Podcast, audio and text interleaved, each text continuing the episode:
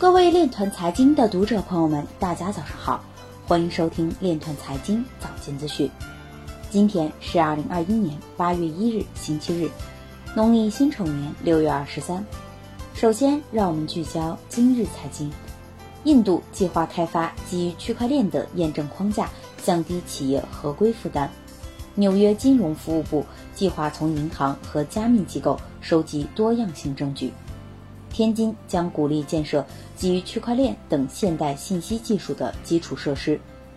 广州表示，建设国家区块链发展先行示范区和区块链算力中心。吉尔吉斯斯坦当局突袭非法矿场，查获一百一十八台比特币矿机。新一代正在加快推动旅游业采用加密支付。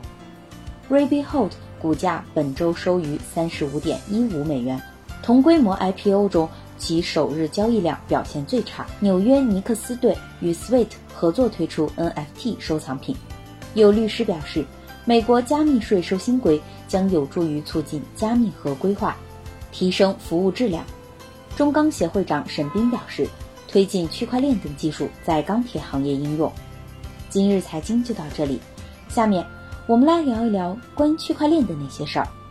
深圳罗湖区以金融大富翁游戏形式培养市民使用数字人民币消费习惯。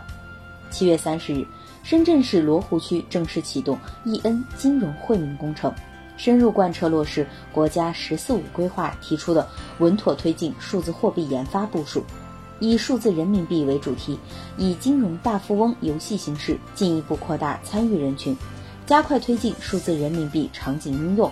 培养市民使用数字人民币消费的习惯，融会贯通全区特色活动。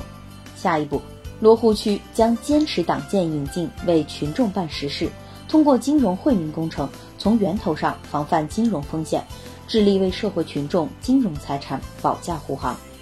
以上就是今天链团财经早间资讯的全部内容，感谢您的关注与支持，祝您生活愉快，我们明天再见。